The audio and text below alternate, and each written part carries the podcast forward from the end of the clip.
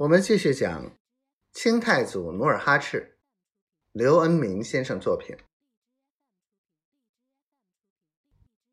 努尔哈赤哈哈大笑道：“我若贪生怕死，何必到你府上自投罗网？”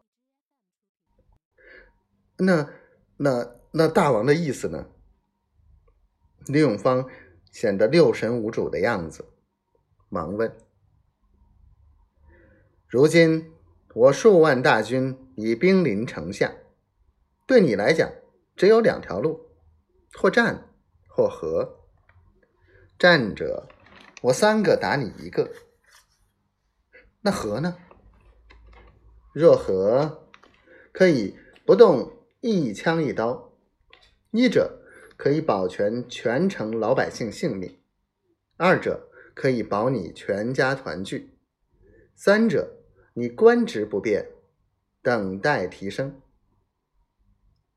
说话间，陡然闯进三名军士，前来向李永芳请战。有一个名叫哈达哈的，是塔昂开烈的本族弟弟，早就认识努尔哈赤。初时一惊，继而惊叫道：“努尔哈赤！”其他两名军士。嗖的拔出宝剑，直奔努尔哈赤。哈达哈刚刚举起宝剑，突然嗖嗖嗖连声从房上射下三支箭来。哈达哈同两名军士应声倒下，接着房梁上蹭蹭跳下一男一女两个人，马上将努尔哈赤护卫起来。努尔哈赤抬头看去，禁不住小声惊叹道：“多罗根珠！”李永芳见此情景，被逼无奈，只好伏案提笔，写下“唯命是听”四个大字，递给努尔哈赤。这时，代善率领的两万大军已开进。南城门下，站在护城河边列阵攻城。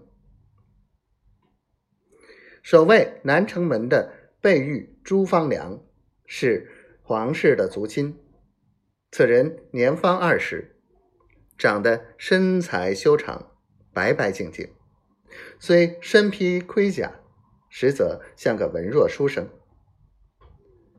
年初官升贝玉，到。抚顺为将，凭着他门第高贵，备受游击李永芳的器重。他赴任那天，天降大雪，李永芳不畏严寒，亲自迎出城外，继而设大宴为他洗尘。席间，朱方良拍胸发誓：生为朱氏王朝，死为朱家江山。